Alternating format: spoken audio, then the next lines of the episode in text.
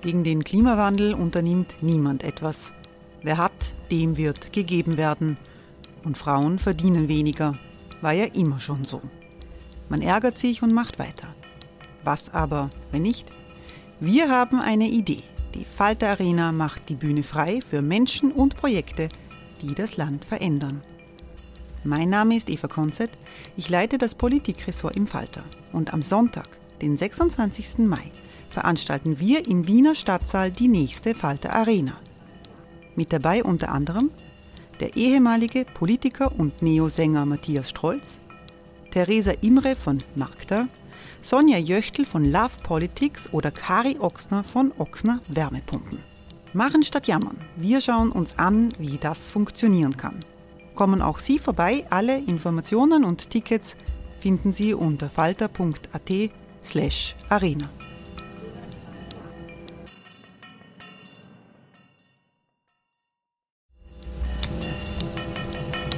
Falter-Podcasts werden durch Werbung unterstützt. Das hilft bei der Finanzierung unseres journalistischen Angebots. Die Erderhitzung ist kein Gefühl, aber mit vielen Gefühlen verbunden. Sorgen etwa oder Angst. Eine Veranstaltung gegen diese Ohnmacht ist Tipping Time, eine Klimakonferenz der Zivilgesellschaft. Von 9.5. bis 11.5. findet Tipping Time in Kooperation von Globe Art, Solektiv und Tangente St. Pölten statt und lädt ein zu Diskurs, Diskussionen und Workshops mit namhaften Vortragenden wie Nikolai Schulz und Friederike Otto. Weitere Informationen finden Sie auf www.tangentesanktpölten.at.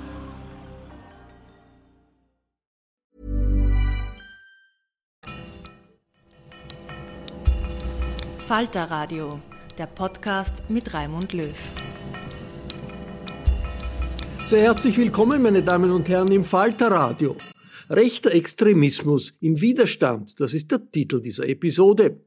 Es geht um die rechtsradikalen Erfolge im Internet und um Gruppen wie QAnon, die Millionen Menschen mit absurden Verschwörungstheorien versorgen.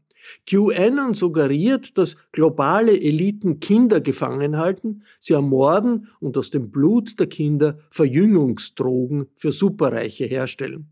Die Parallelen der Ideologie von QAnon im 21. Jahrhundert zu den antisemitischen Ritualmordlegenden des Mittelalters sind offensichtlich. Julia Ebner ist eine Extremismusforscherin, die undercover in solchen Gruppen recherchiert. Im Institute for Strategic Dialogue in London ist Julia Ebner Expertin. Zum Boom diverser rechter Verschwörungstheorien in der Pandemie war sie in der Wiener Vorlesung zu Gast. Falter Chefredakteur Florian Klenk steuerte mediales Know-how bei und der Publizist Günter Keindelsdorfer hat kundig moderiert. Bei ihrem Einleitungsstatement hat Julia Ebner für die Videoübertragung einige Grafiken gezeigt, aber auch erklärt. Die Diskussion mit Florian Klenk und Günter Keindelsdorfer schließt unmittelbar an das Impulsstatement von Julia Ebner an. Ich werde meinen Impulsvortrag zu Extremismus im Widerstand basierend auf meinen zwei Büchern Wut und Radikalisierungsmaschinen halten, werde aber auch ein paar aktuellere Einblicke geben in äh, Trends, die sich vor allem im letzten Jahr abgezeichnet haben. Und ähm, ja, Beginnen wir gleich mal mit äh, der Art und Weise, wie ich meine Recherchen für Radikalisierungsmaschinen gemacht habe. Mir wurde schon öfter gesagt, dass ich hier eher unkonventionellere Methoden angewandt habe. Ich bin äh, undercover für zwei Jahre in unterschiedlichste extreme Bewegungen eingetaucht unter anderem habe ich äh, mir fünf Identitäten angelegt, um zum Beispiel mich dann von der identitären Bewegung rekrutieren zu lassen. Also bin unterschiedlichen rechtsextremen Bewegungen ähm, gefolgt und auch war auch in dschihadistischen Gruppen, zum Beispiel bei einer IS-Hackergruppe und auch bei Verschwörungstheoretikergruppen und frauenfeindlichen Gruppen. Ich mir ist hier immer wieder aufgefallen, dass es eigentlich ein gemeinsames Muster gibt, das alle Extremisten miteinander verbindet, was die, was die Radikalisierung betrifft. Es gibt immer fünf Radikalisierungsstufen Und, ähm, und das, das Zweite, was mir wirklich im letzten Jahr, äh, also seit Veröffentlichung dieses Buches aufgefallen ist, ist, dass leider all diese Gruppen enormen Zulauf bekommen haben. Und darüber möchte ich auch heute sprechen. Was hat auch die Coronavirus-Krise mit uns gemacht, auch als Gesellschaft, und welche Gefahren bestehen hier? Ich, hab, ich möchte gleich mal ein Beispiel nennen. Ich bin 2017 zum ersten Mal in die QAnon-Verschwörungstheoretiker-Community eingetaucht und das war damals eigentlich noch eine, eine relativ kleine US-amerikanische Randgruppe. Schon relativ extrem. Es gab einige 10.000 Mitglieder, aber noch weit davon entfernt, auf internationaler Ebene irgendeine Wirkung zu erzeugen. Es ging hier vor allem um die Idee, dass die Clinton-Familie hinter einem pädophilen Netzwerk in, äh, im Untergrund von Washington DC äh, gehört. Und ich habe dazu auch dann, ich habe davor dann auch, jetzt geht's mehr, Moment, jetzt. Ich habe davor dann auch ähm, in einem Artikel vom, vom Guardian äh, gewarnt, dass die Verschwörungstheoretiker von QAnon sich immer mehr international ausbreiten. Das war 2019. Und wenn wir uns jetzt ansehen, was im letzten Jahr so passiert ist, dann sind wir leider, haben wir wirklich eine Explosion der QAnon-Netzwerke beobachtet. Also eine Guardian-Investigation vom Sommer 2020 hat gezeigt, dass mittlerweile QAnon äh, im Millionenbereich Follower hat in über 15 Ländern äh, tätig ist, auch in Österreich unter anderem, und auch äh, 100, über 170 Social-Media-Gruppen hat. Wir haben QAnon immer wieder äh, auch in den Schlagzeilen wiedergefunden, vor allem nach den äh, Corona-Protesten weltweit von Madrid über ähm, Berlin, auch in Wien, sind hier äh, die Verschwörungstheoretiker von QAnon oft vorne mit dabei und natürlich auch beim Sturm auf den Reichstag in Deutschland und auch beim Sturm auf das Kapitol in den USA waren hier diese Verschwörungstheoretiker sehr stark involviert. Also hier sehen wir ein Beispiel von, wie so eine radikale Randgruppe sich wirklich auf internationaler Ebene in den Mainstream immer mehr hineingearbeitet hat.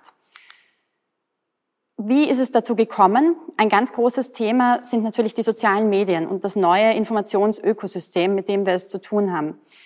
Es äh, ist mir immer wieder aufgefallen in diesen unterschiedlichsten Gruppen, dass es eine sehr ausgefeilte Kommunikationsstrategie gibt, dass sich sehr oft diese radikalen Gruppen für ihre Kampagnen zuerst in den verschlüsselten Nachrichtenkanälen, etwa auf Telegram oder auf WhatsApp, koordinieren und zusammensprechen und auch auf, auf zum Beispiel alternativen sozialen Medien, die vor allem von Rechtsextremisten genutzt werden, wie Gap oder Minds, das sind so die Twitter-Alternativen, oder auch BitChute, das wäre so die Alternative für äh, YouTube.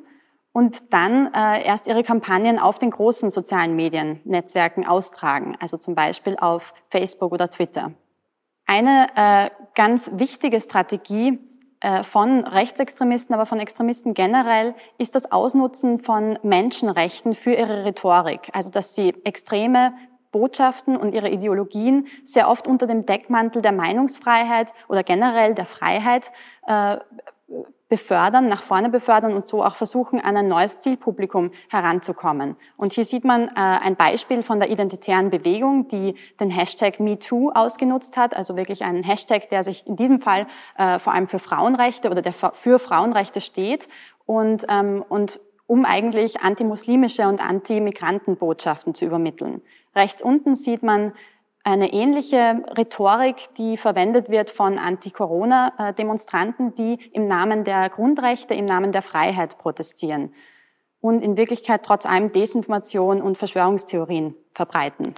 Auch eine Strategie, die gerne genutzt wird, ist, äh, sind sogenannte trojanische Pferdkampagnen, bei denen extreme Gruppen gar nicht erst ihr Logo oder ihren Gruppennamen teilen auf, äh, in den sozialen Medien, sondern ganz anonym äh, auch hier wieder Hashtags verwenden, die dann in den Mainstream geraten sollen. Also auch hier wieder zwei Beispiele von der identitären Bewegung, die nicht als, als Kampagnen der identitären Bewegung gekennzeichnet sind, um nicht sofort als solche aufzufallen. Es werden die Kampagnen von Extremisten auch immer mehr spielerisch gestaltet, um vor allem auch junge Menschen äh, zu interessieren, für ihre, für ihre Ideologien zu interessieren. Also es gibt hier einige Beispiele von der Reconquista Germanica, Europas größter Trollarmee, von der ich auch rekrutiert wurde. Das ist äh, eine neonazistische Trollarmee, die mit Hierarchien gearbeitet hat, um das Ganze aufzubauen wie ein Videospiel und so auch politisch gar nicht interessierte Menschen zu rekrutieren, die dann aufsteigen können in höhere Ränge, also sich hocharbeiten können, wenn sie besonders stark mithelfen bei Hasskampagnen oder bei Falschmeldungskampagnen. Die Identitäre Bewegung hat dazu ein ganzes Manual, ein Informationskriegsmanual rausgegeben. Auch hier wird mit militärischer Sprache gearbeitet und wird auf, teilweise auf Videospiele angespielt, um das Ganze, um dem Ganzen einen Entertainment und einen, einen Spaßfaktor hinzuzufügen. Und das macht es leider teilweise sehr interessant für junge Mitglieder. Jetzt zu Corona-Zeiten äh, haben sich wirklich ganz neue Dynamiken ergeben. Wir haben eine ganze Reihe von neuen Verschwörungstheorien rund um Corona beobachten können. Also äh, besonders beliebte Gegner sind im Moment ähm, das, das sogenannte Establishment oder auch die Eliten, natürlich auch Pharma, also vor allem zum Beispiel Pharmakonzerne oder große philanthropische Investoren wie Bill Gates äh, oder auch George Soros. Auch ganze Staaten, ganzen Staaten unterstellt man, ähm, das Virus äh, kreiert zu haben, wie zum Beispiel China. Und auch immer mehr äh, Theorien gibt es gegen Minderheiten, wie zum Beispiel natürlich immer wieder ähm, Juden und auch äh, Migranten und Muslime, denen unterstellt wird, für den Virus oder für die Ausbreitung des Virus verantwortlich zu sein. Und dann die letzte, äh, auch interessante Verschwörungstheorie handelt sich eher um, das, um die 5G-Netzwerke und hat mit den Telefonmasten zu tun. Auch hier gibt es ganz ähm, absurde Theorien dazu. Es gibt wirklich eine, eine Koalition, eine ganz neuartige Koalition, die wir jetzt bei diesen Anti-Corona-Protesten sehen, die sich zusammenfügt aus einerseits Rechtsextremisten und Reichsbürgern, andererseits ähm, Verschwörungstheoretikern, teilweise aber auch Menschen äh, auf linke, auf, also gar nicht dem Rechtsextremismus zuordnenbar, sondern linke Impfgegner, die sich dem anschließen und besorgte Bürger aus der politischen Mitte. Und das macht das Ganze auch ähm, gefährlich als gesellschaftliche Dynamik, weil hier immer mehr auch rechtsextreme Gruppen versuchen, ihre Ideologien dem, äh, also hier hineinfließen zu lassen. Und Menschen, die gerade dafür anfällig sind, weil sie ein großes Misstrauen in die Politik oder in Pharmakonzerne haben, ähm, hier noch zu rekrutieren. Auch äh, in anderen Ländern sieht man sehr ähnliche Dynamiken, wirklich mit ähnlichen Slogans wird gearbeitet, wenn man sich die Proteste in den Straßen ansieht. Und äh, ganz wichtig, eine wichtige Rolle spielen natürlich auch Influencer, berühmte Verschwörungstheoretiker oder auch politische Influencer wie Trump oder Bolsonaro in Brasilien, die dann teilweise auch den Coronavirus geleugnet haben oder zumindest heruntergespielt haben. Es ist auch nicht besonders überraschend, dass wir diese Dynamiken beobachten können in Realzeit.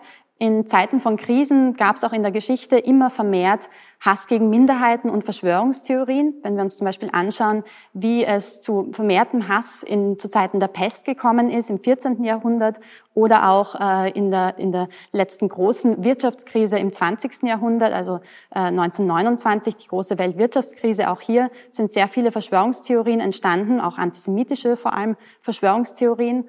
Und ähm, auch nach der Sicherheitskrise von 9-11 äh, ja, die natürlich auch sehr vieles ausgelöst hat an Anti-Minderheitenhass. Und jetzt haben wir es mit einer globalen Wirtschafts- und Gesundheitskrise zu tun, also einer Kombinationskrise auf, auf weltweiter Ebene. Und das macht ähm, auch die aktuellen Trends besonders, äh, ja, denke ich, besonders äh, besorgniserregend.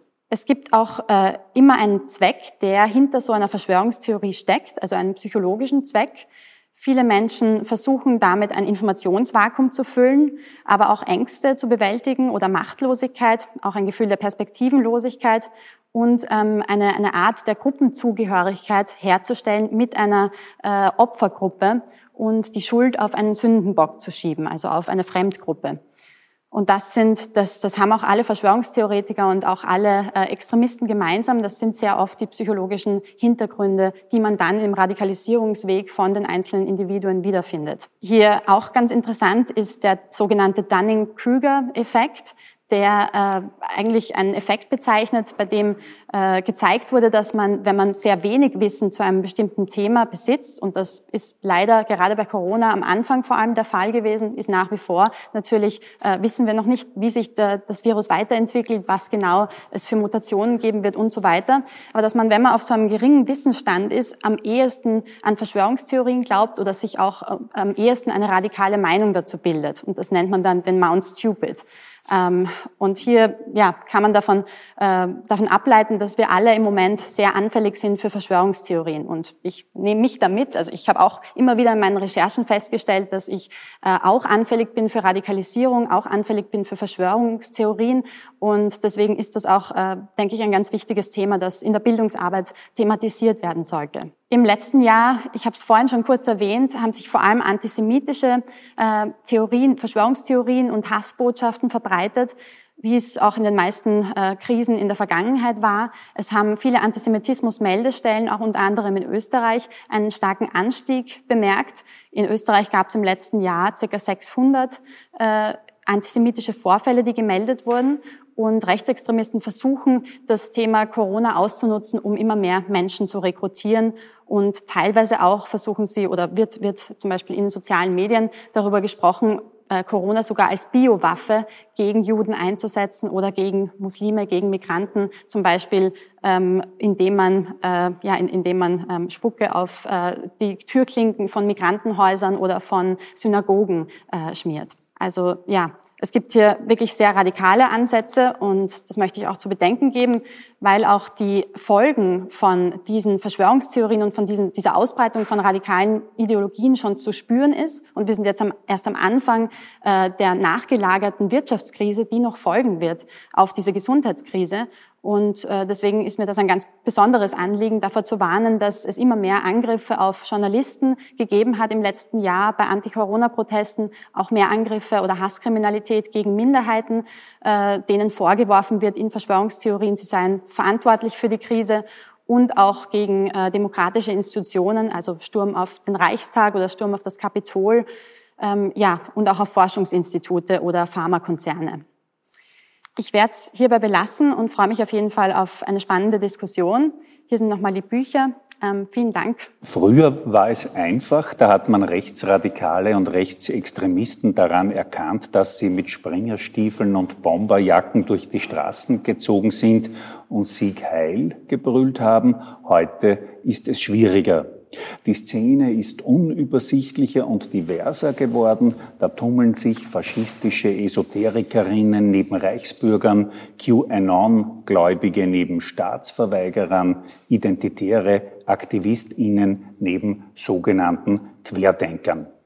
Wie gefährlich sind diese neuen Rechtsextremen? Muss man sich vor ihnen fürchten und besteht die Gefahr, dass sie irgendwann vielleicht einmal an die Schalthebel der Macht gelangen. Darüber wollen wir heute Abend diskutieren. Ich darf Ihnen meine Gäste vorstellen. Da ist zum einen die in Wien geborene Extremismusforscherin Julia Ebner. Sie forscht am Institute for Strategic Dialogue in London. Als Autorin und Publizistin schreibt sie unter anderem für den Guardian und den Independent. Im Surkamp Verlag ist im Jahr 2019 ihr Buch Radikalisierungsmaschinen erschienen. Herzlich willkommen, Julia Ebner.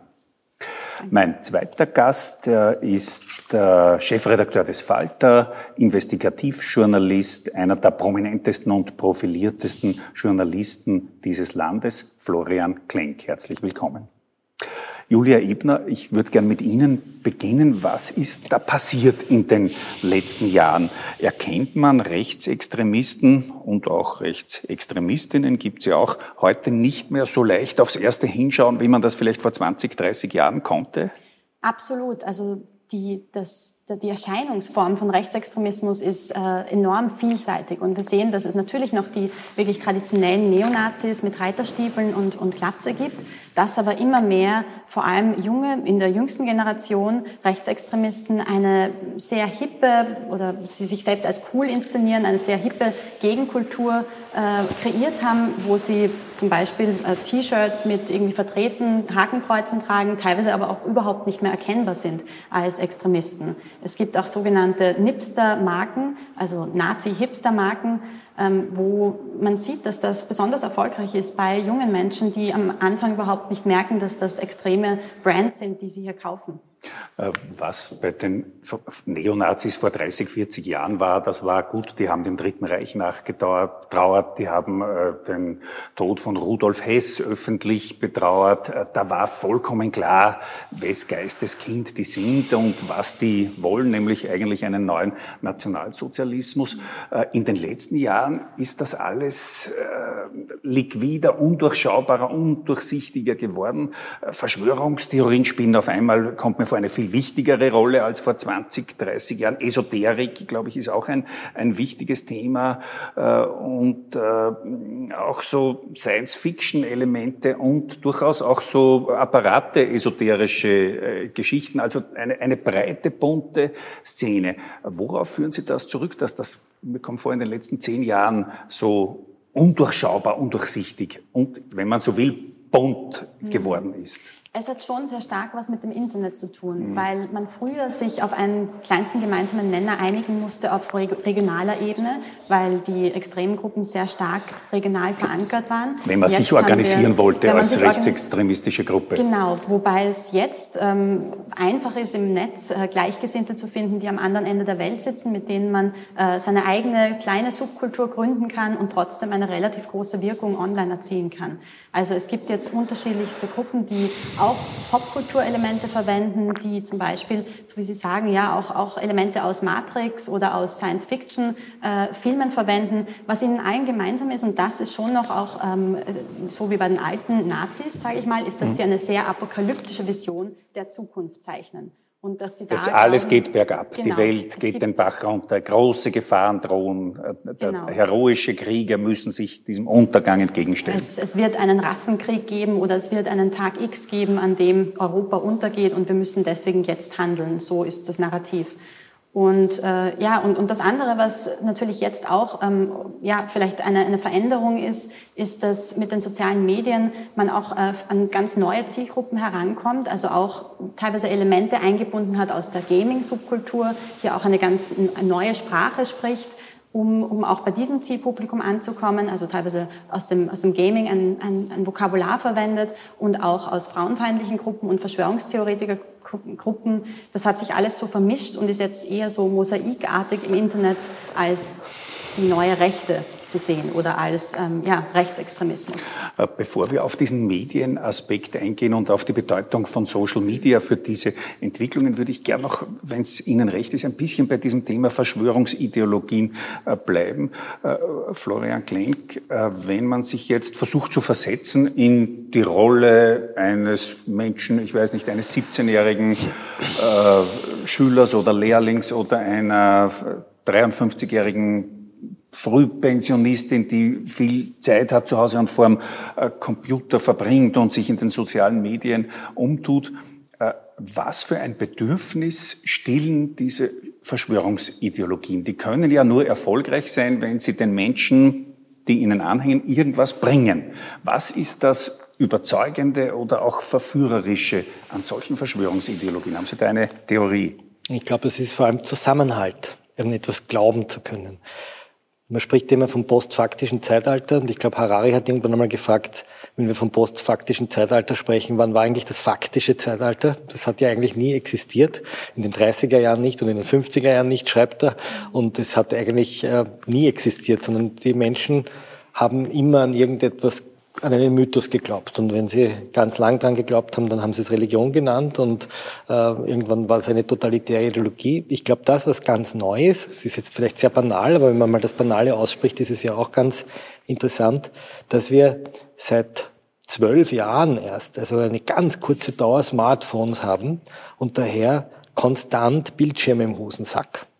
Das klingt jetzt ganz blöd und banal und dass es eigentlich erst seit zehn Jahren überhaupt oder seit 15 Jahren sowas gibt wie YouTube und Facebook und soziale Netzwerke. Das heißt, wir bewegen uns mit unserem Urbedürfnis, nämlich immer Mythen zu hören, Märchen zu hören, Geschichten zu hören, verbindende nationale Mythen zu hören, an irgendetwas zu glauben, ähm, was es in der Menschheitsgeschichte immer schon gegeben hat, auf einmal mit Maschinen, die diese Mythen wahnsinnig schnell transportieren können und auch an Orte transportieren können, wo wir sie eigentlich nicht erwartet hätten, dass sie hinkommen, nämlich unter die Bettdecke im Kinderzimmer unter die ins Kinderzimmer hinein zum 14, 15, 16, 17-Jährigen. Und wenn wir uns die Biografien von Terroristen anschauen, Nehmen wir die zuletzt Verurteilten in Österreich, nehmen wir die dschihadistischen Terroristen herbei, äh, aber wir sind bei den Rechtsextremen wahrscheinlich nicht anders fündig, finden wir interessanterweise immer wieder Radikalisierung, die ganz früh stattfindet, die in Gruppen stattfindet, wo sich Jugendliche treffen.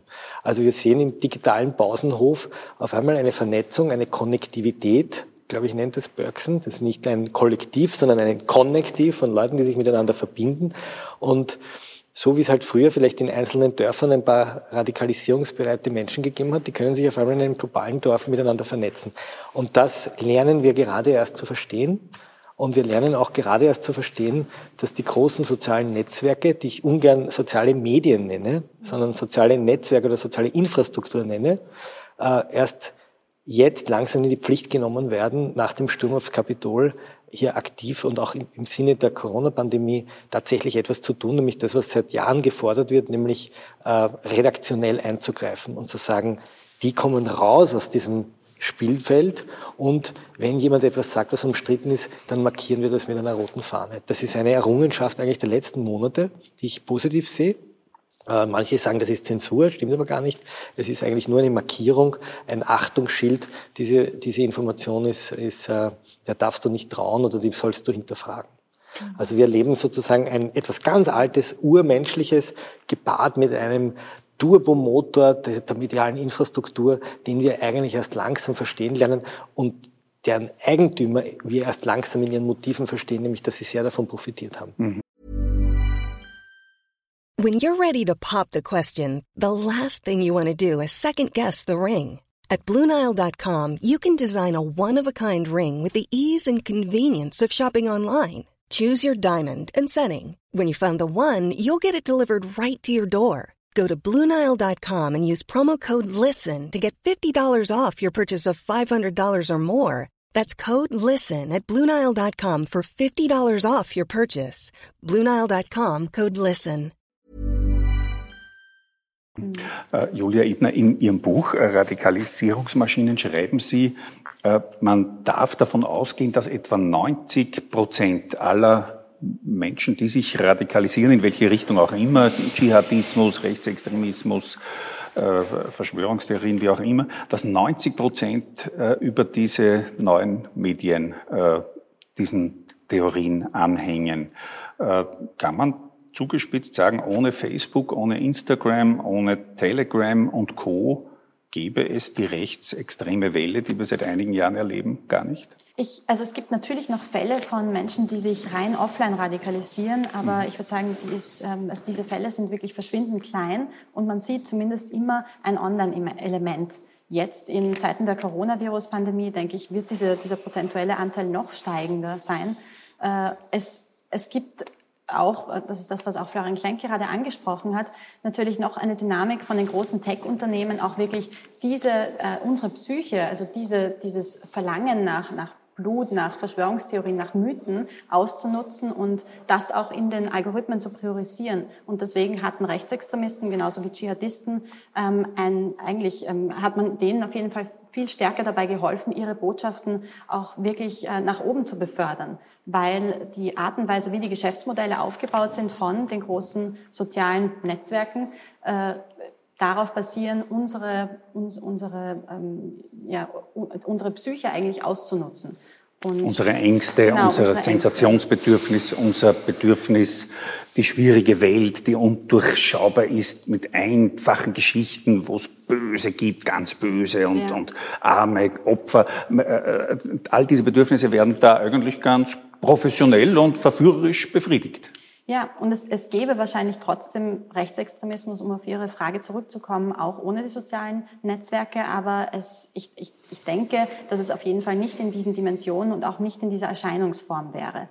Weil ganz einfach ähm, es viel, ja, viel lokal verankertere äh, Strukturen wären, als sie heute zu sehen sind, wo wir wirklich globale Netzwerke haben, die äh, in, innerhalb von Sekunden Falschmeldungen verbreiten können und dann auch noch belohnt werden dafür von den sozialen äh, Netzwerken, die das nach vorne befördern und in die Top-Trends katapultieren. Das heißt, früher, wenn man Rechtsextremist gewesen wäre, hätte man sich im Innviertel oder in Niederbayern in der Dorfgruppe im Bierzelt mühselig äh, organisieren müssen. Dann hätte man im, äh, in der nächsten Bezirksstadt Gesinnungsfreunde finden müssen und dann schon langsam versuchen, Niederbayern äh, zu organisieren. In der Zwischenzeit wären schon die ersten wieder gestorben von den älteren Kameraden. Äh, das wäre sehr mühsam gewesen, äh, NDPs aufzubauen oder Republikaner aufzubauen. Jetzt geht das alles wirklich turbomäßig.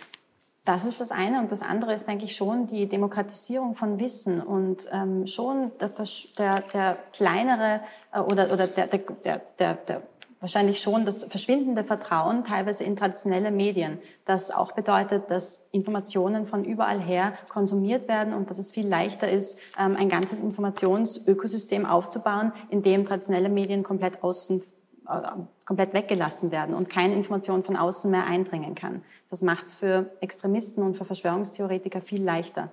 Florian Klenk, Sie sind aus der Branche, haben die klassischen Medien, haben die sogenannten Mainstream-Medien, haben die seriösen Medien etwas falsch gemacht in den letzten Jahren, dass ihnen in bestimmten Kreisen, es ist, ich würde nach wie vor glauben, das ist nicht die Mehrheit, aber dass ihnen in bestimmten Kreisen ein solches Misstrauen äh, entgegengebracht wird? Ich weiß nicht, ob Sie was falsch gemacht haben. Man müsste auch jetzt sozusagen definieren, was sind die klassischen Medien? Ne, das geht von Wolfgang die Fellner bis Medien, würde ich sagen, genau, ist also von Falter über Bildzeitung also, bis zu ORF, äh, Standard, Frankfurter Allgemeine, äh, also, BBC, Hörfunk, Ö1, also, Ö3. Ich würde die nicht alle in einen Topf werfen. Ich würde sagen, viele davon haben Fehler gemacht und viele haben versucht, ganz genau und akkurat zu berichten, selbst in Krisen. Ich glaube, das, was, wir haben zwei Elemente gehabt, die interessant waren die sozusagen von klassischen Medien nicht vorhergesehen wurden. Das war die Finanzkrise und das war die Flüchtlingsversorgungskrise, ich würde es mal so nennen. Ja. Ähm, und das hat sozusagen Leute überfordert. Das sind zwei Weltereignisse über uns hereingebrochen. Bei Corona können wir, wissen wir es noch nicht ganz genau in der Auswertung, aber wir haben sozusagen erlebt, dass Leute etwas unmittelbar erleben, von dem sie in den Medien eigentlich zu spät erfahren haben, nämlich erst zu einem Zeitpunkt, als es passiert ist und wo auf einmal Blickwinkel gekommen sind, wo die Leute gemerkt haben, dass das, was in den Medien berichtet wird, die Bilder, die sie sehen, natürlich auch weitergehen oder dass vorher etwas passiert wird, dass es Ausschnitte gibt. Und jetzt ist sozusagen der spannende Moment bekommen, dass Menschen sozusagen konstant behaupten, die Medien belügen euch, die zeigen euch nicht die ganze Wahrheit oder die ganze Wahrheit schaut so aus oder schaut so aus. Ich glaube, dass wir etwas ganz, ganz Interessantes da jetzt erleben, nämlich einerseits etwas unglaublich Faszinierendes, diese sogenannte redaktionelle Gesellschaft, die es auf einmal allen ermöglicht, teilzunehmen an einem globalen Diskurs. Nehmen wir die MeToo-Bewegung, auf einmal sind Menschen, die völlig äh, äh, hilflos waren und sich nicht zu Wort melden konnten oder eine Zeitung gebraucht hätten oder einen Radiosender, äh, imstande, sich miteinander zu verbinden und ein gemeinsames Anliegen vorzutragen. Das ist die wunderbare Seite des Ganzen. So. Ich glaube, dass zum Beispiel die, die, die Aufklärung über die Corona-Pandemie, um auch mal was Positives zu sagen, wie wir uns verhalten sollen, der Austausch der Wissenschaft in den sozialen Netzwerken in einer Weise progressiv auch passiert und die meisten Informationen Leute bekommen. So, das ist das eine. Das zweite ist, dass wir die Rückkehr der Propaganda erleben, indem die Propaganda auf unsere Geräte gestreamt wird, mit der Tarnkappe des Journalismus. Wir haben sozusagen Propaganda im journalistischen Schafspelz. Menschen kommen, die auf einmal Websites programmieren oder äh, Channels machen und das geht bis hinauf zu Parteien, ähm, die so tun, als wären sie Journalisten oder die so tun, als wären sie viel besser als wir Journalisten und die dadurch eine gewisse Credibility bekommen, weil sie auch von Politikern geteilt werden. Mhm. Wenn Donald Trump beginnt, Fox News zu teilen oder HC Strache anfängt, unzensuriert zu teilen, HC Strache, wir haben es ja schon wieder vergessen, der hatte 800.000 Follower auf Facebook, bevor ihm die FPÖ diesen Kanal abgedreht hat. Das war ein großes historisches Glück für dieses Land. Und wenn dann diese großen Influencer, die Regierungsämter bekleiden, anfangen, diese Fake News zu verbreiten und ihnen damit eine gewisse Legitimation geben, nämlich das hat ja ein Politiker verbreitet, ähm, dann wird es richtig gefährlich, weil wir auf einmal Dinge auf einem Bildschirm sehen, denen wir Glaubwürdigkeit attestieren. Und meine Urthese ist ja, dass wir eine Generation sind, äh, und jetzt rede ich von den Alten, vorher haben wir von der Kinderbettdecke mhm. gesprochen, jetzt reden wir mal von der Häkeldecke der Alten, dass gerade die alte Generation darauf konditioniert ist, dass das, was über den Bildschirm flimmert, überprüft ist, öffentlich-rechtlich ist, wahr ist und in irgendeiner Form eine, eine Glaubwürdigkeit hat. Und daher vertrauen wir Bildschirmen. Und es wird wahrscheinlich noch viele, viele Jahrzehnte dauern, bis wir beginnen, auch Bildschirmen zu misstrauen. Und wenn wir diesem Bildschirm trauen und gleichzeitig ein Tool haben, nämlich zum Beispiel WhatsApp, wo ich im vertrauten Familienkreis Dinge verbreiten kann und dadurch, dass ich sie verbreite an Verwandte, ihnen auch eine gewisse Glaubwürdigkeit gebe, dann wird es richtig gefährlich. Darum glaube ich, dass sozusagen das eine Problem sind die Rechtsextremisten und die radikalisierten Gruppen, aber das glaube ich, für eine Gesellschaft viel schwierigere Problem sind, die, das Verteilen dieser Information durch medial relativ schlecht ausgebildete Bevölkerung, die nicht weiß, stimmt es jetzt oder stimmt es nicht, kann ich das glauben, da ist ein Professor, der sagt was, der eine Professor sagt so, der andere sagt so, die Wahrheit wird wohl in der Mitte liegen, ich verbreite es mal, weil es doch interessant, stimmt das überhaupt? Und da wird es sozusagen, da wird es problematisch und da hoffe ich sozusagen auf eine Wiederentdeckung des Journalismus. Äh, das heißt, die Diagnose lautet, ich glaube, da sind wir uns einig, äh, es gibt ein großes Problem äh, in den Medien und in den neuen Medien. Es gibt ein großes Tohuwabohu, ein Durcheinander, eine weltweit unübersichtliche Szene von dem, was gepostet wird und was, was äh, an Podcasts gibt und an sehr professionell gemachten äh, Videos. Alles sehr unübersichtlich. Äh, niemand kennt sich mehr aus, zugespitzt gesagt. Das ist die Diagnose und das wäre gefährlich.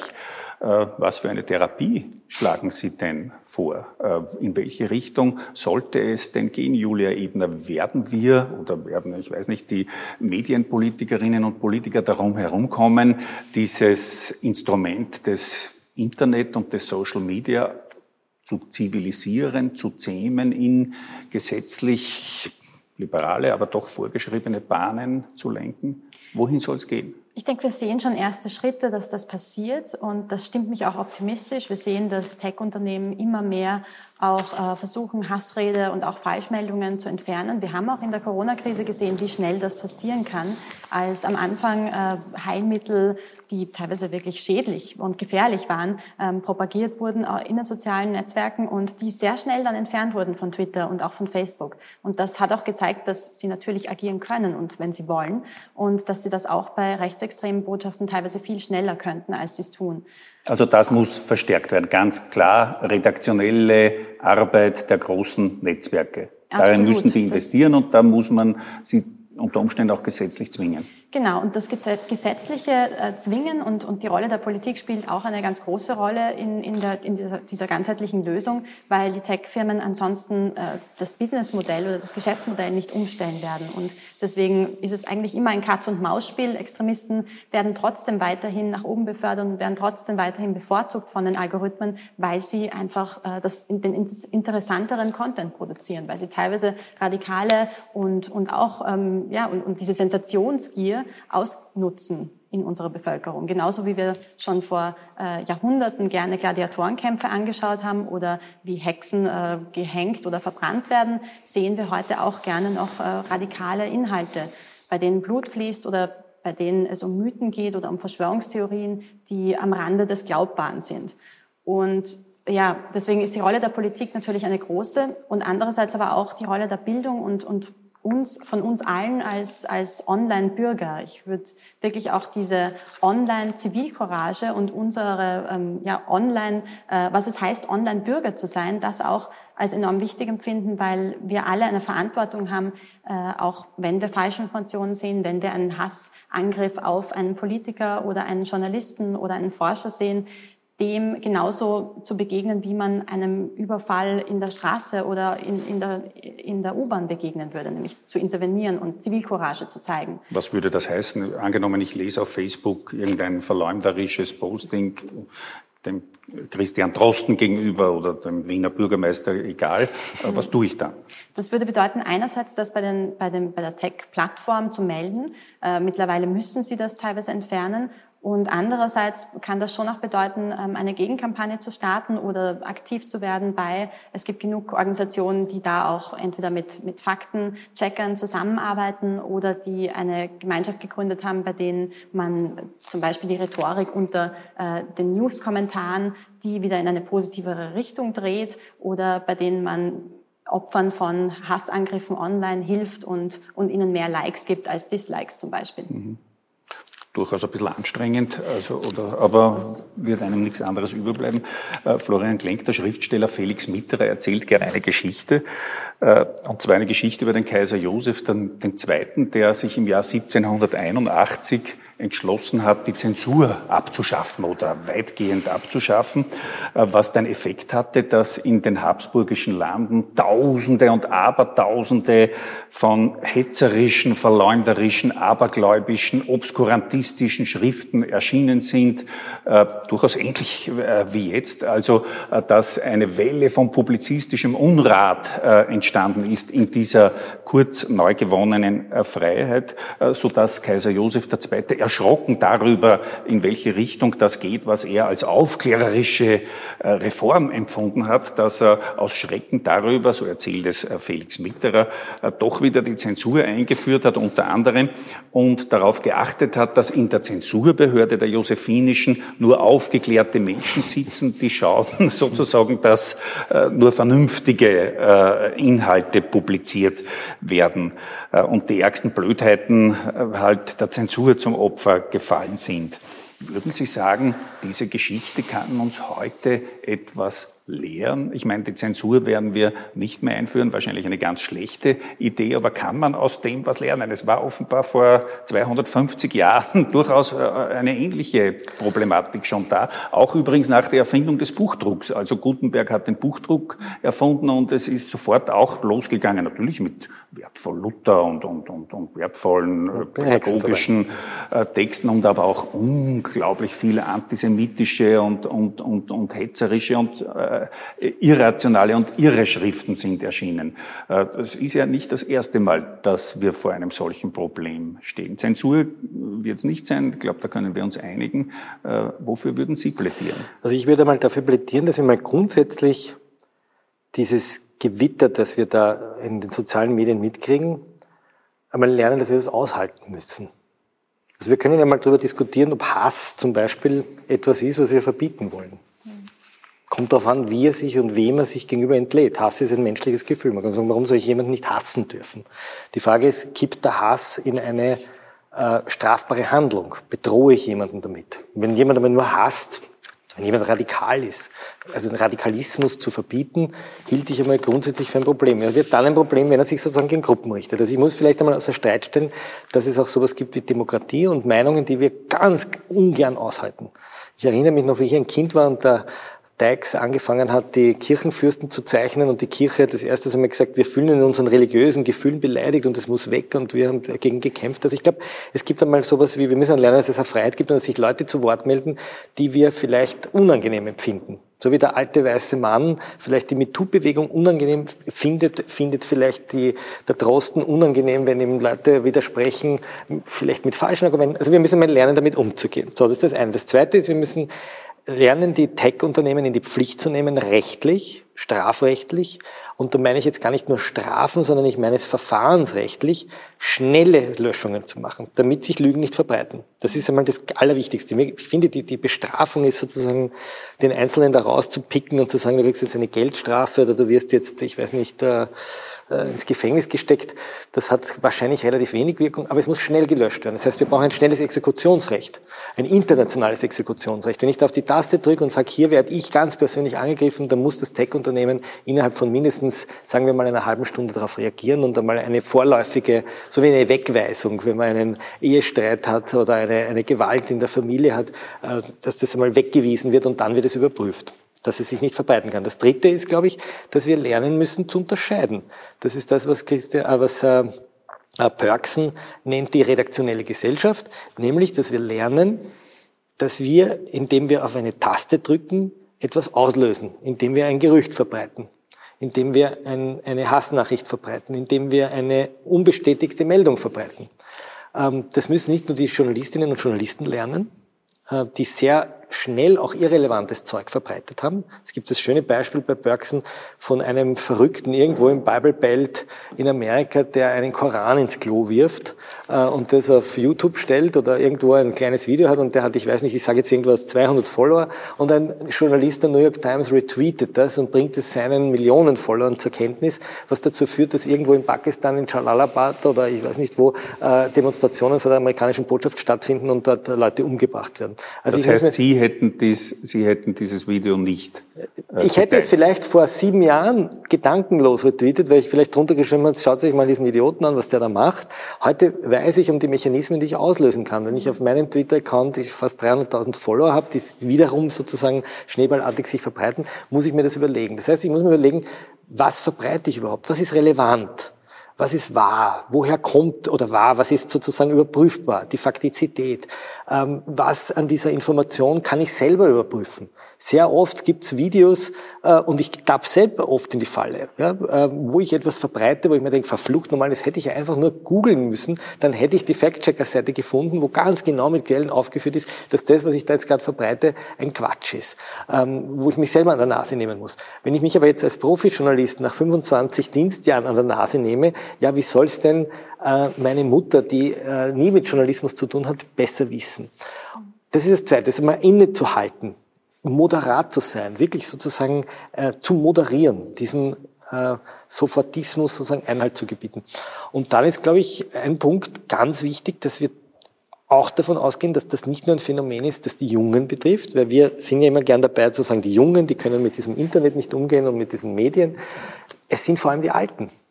Es sind die Alten. Wenn wir auf die Corona-Demos gehen, da sehen wir wahnsinnig viele alte Menschen, die mit diesen Medien nicht umgehen können und die mit dieser Informationsflut, die vorher sozusagen in der schönen, guten alten Welt der 80er, 90er Jahre von Redakteuren ausgewählt, auf Relevanz überprüft, in eine ZIP 1, so ein ZIP 1 Lagerfeuer verpackt wurden, wo wir alle gemeinsam saßen und dann konnten wir uns einigen, das ist die Nachrichtenlage.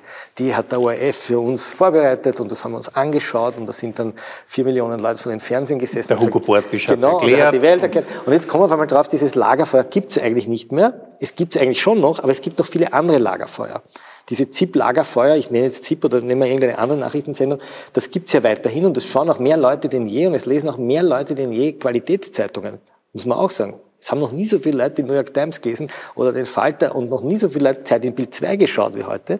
Auch noch nie so viele Junge aber sie schauen eben auch andere Dinge und die müssen lernen, das einzuordnen. Und das ist so wie nach dem Buchdruck, der Erfindung des Buchdrucks oder so wie nach der Erfindung der Druckerpressen, der richtig großen Drucker- und Papierpressen, ein Lernprozess, der wird jetzt noch 20, 30 Jahre dauern, bis wir es gelernt haben, dann wird die nächste technische Innovation kommen, die uns wieder durcheinander wirbelt. Was interessant ist in der Geschichte ist, dass die rechten Bewegungen technisch immer fortschrittlicher waren interessanterweise als die Linken und die Progressiven. Mhm. Das hat wahrscheinlich mit ihrer Oppositionshaltung auch zu den Eliten zu tun. Äh, aber dass sie sowohl das Plakat als auch das Radio, das Fernsehen, das waren eigentlich immer sozusagen auch konservative Bewegungen, die das Fernsehen bin ich mir nicht ganz so sicher, ich glaube, da war Kennedy schneller, aber es waren eigentlich immer sozusagen rechte Bewegungen, die diese Massenmedien äh, sehr schnell entdeckt haben. In der Sowjetunion war es auch ein bisschen anders mit dem Film und, und, und Einsatz der Ja, aber, die, aber, aber im Prinzip man, haben Sie schon recht, das Radio, das Radio und Goebbels, äh, Goebbels. Ja.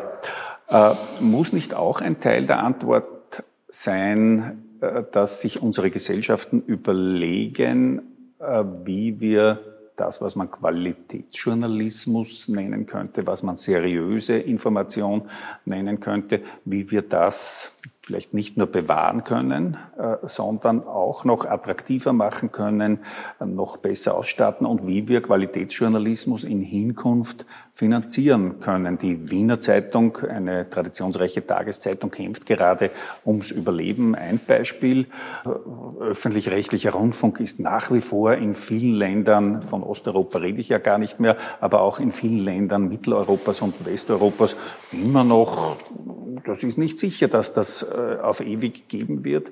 Äh, wie würden Sie das sehen? Ich würde Sie das gern beide fragen. Äh, wie müssen unsere Gesellschaften oder sollen unsere Gesellschaften garantieren, dass aufklärerischer, demokratischer, der Wahrheit, den Fakten verpflichteter Journalismus überlebt und vielleicht auch wieder attraktiver wird? Was müsste da geschehen? Das ist eine unglaublich schwierige Frage, ähm, weil man natürlich gerade an dem, an dem aktuellen 24-7-News-System auch kaum etwas ändern kann. Ich denke, es ist wichtig, ein Bewusstsein dafür zu schaffen, was für einen Mehrwert auch diese, äh, diese klassischen Medien nach wie vor leisten und vor allem auch den Investigativjournalismus, den zu fördern, weil äh, gerade der Investigativjournalismus, also oder die Finanzierung davon unheimlich wichtig ist, auch den, den Sicherheitsbehörden hilft, ähm, der Politik hilft, neueste Trends einzuschätzen. Also ich denke, es, es, es sind naja, so viele... zuerst einmal fürchtet sich die Politik die vor Politik Investigativjournalismus. So, absolut. Und so das, dass die das, das rasend gern haben, würde ich einmal jetzt auf Anhieb nicht vermuten. Äh, absolut, aber es, ja. ist, also, es ist auf jeden Fall auch ein, ein gutes Check, äh, Check-and-Balance-System, das der Investigativjournalismus ähm, bietet. Aber ähm, ja, ich denke, es ist, es ist sehr wichtig, auch schon im, im schulischen Bereich und im Bildungssystem. Und ich denke, da geht es schon auch um die jüngsten Generationen, äh, da ein, ein, Bewusstsein dafür zu schaffen, was ähm, auch eventuell sogar, äh, ja, ich sag mal, die, nicht die Digital Natives, sondern die Digital Migrants oder die, die digitalen Migranten hier auch fast als Zeitzeugen zu verwenden, wie sich das Leben angefühlt hat ohne soziale Netzwerke und bevor es diese neuen Medien gab. Ähm, also um einfach auch ein, wieder ein Bewusstsein zu schaffen, was, was das davor bedeutet hat, wie man sich ja, Informationen beschafft hat und, und was das auch mit uns als, als Gruppen, als, als Gesellschaft macht und wie uns das verändert hat, diese neuen Medien. Und auch auf psychologischer Ebene die Effekte zu erklären, die ähm, diese, diese neue Art der Gruppenzugehörigkeit schafft und was für äh, eine Wirkung das auf Einsamkeit, aber auch, ähm, auch Süchte, Suchtverhalten und auf Radikalisierung hat. Weil das sind Trends, die auf jeden Fall mit, äh, mit ja, dem Internet und den sozialen Netzwerken noch stärker ähm, vorhanden sind, als es davor schon waren. Hm. Florian Klenk, die Finanzfrage stellt sich auch. Äh, wie sollen, können, müssen unsere Gesellschaften Qualitätsjournalismus in Hinkunft finanzieren. In einer der letzten Wiener Vorlesungen war der Schweizer Publizist Roger de Weck äh, zu Gast. Früher hat man immer gesagt, die Schweiz, das große Vorbild des Printjournalismus. Äh, ich weiß nicht, 112 Tageszeitungen, jede mittelgroße Stadt hat ihre eigene Qualitätszeitung. Davon kann lange keine Rede mehr sein, sagt äh, de Weck. Und man müsse sich Alternativen dazu überlegen, dass das Modell Tageszeitung klassisch äh, ein profitables Unternehmen wäre, von dem die Angestellten gut leben können und die Verlegerfamilie auch sich sogar ein kleines äh, Vermögen vielleicht schaffen kann. Diese Zeiten sind vorbei. Das Geschäftsmodell, er hat vor allem von Tageszeitungen geredet, äh, ist schwer in der Krise. Äh, und man müsse neue, meint er, öffentliche Finanzierungsformen diskutieren. Können Sie dem was abgewinnen? So pauschal nicht. Ich glaube, wir müssen zwei Welten unterscheiden. Das eine ist die, das öffentlich-rechtliche, sozusagen dem, dem Staat gehörende Medienwesen. Damit meine ich aber jetzt nicht den Staatsfunk, sondern ein nach den Rundfunkgesetzen unterliegender öffentlich-rechtlicher Rundfunk, der der Gesellschaft gehört. Den ist, Menschen, genau, den, den Gebührenzahlerinnen Den wir die Gebühren zahlen ja. und die Gebühren sind unabhängig davon, ob der Finanzminister das will genau. oder nicht. So. Äh, dieses Modell ist sozusagen der Gegenentwurf zur Facebook-Bubble. Die Facebook-Bubble bringt mir sogar das, was sie glaubt, was mich interessiert, strahlt mich direkt an, sagt, deine Freunde finden das super, daher musst das du auch super finden. Außerdem ist es noch ein bisschen werbungsfinanziert. Also ich gebe nur das, was dir, was dich emotionalisiert. Die, die, die, die also Facebook und Twitter sind ja in ihrer Grundstruktur, gibt es ein sehr schönes Buch von Adam Alter, auch von der Glücksspielindustrie sehr inspiriert worden. Die Glücksspielindustrie der 50er Jahre hat sehr genau erfor ist sehr genau erforscht worden von, von Zuckerberg, äh, weil er zum Beispiel diese, das Zerstören der Langeweile, ja, warum schauen die da dauernd hin? Warum sammeln Dschihadisten Köpfungen? Sehr völlig absurd. Ja? Also Im Netz jetzt, oder? Im, im Netz, ja. Viele Dschihadisten, die man findet, haben auf ihren Handys unglaublich viele Köpfungen. Warum?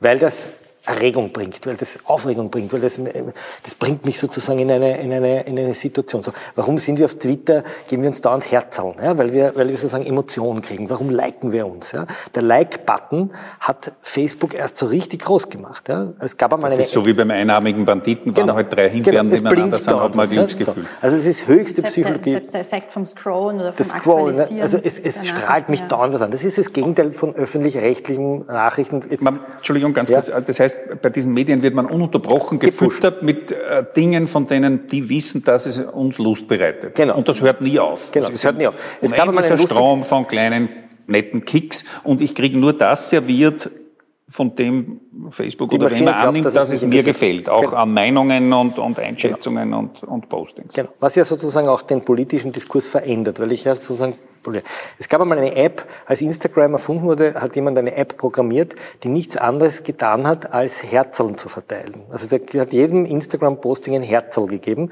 was sozusagen die Leute sofort dazu gebracht hat, immer ein Herz zu kriegen. Das wurde aus dem App-Shop entfernt. Ja?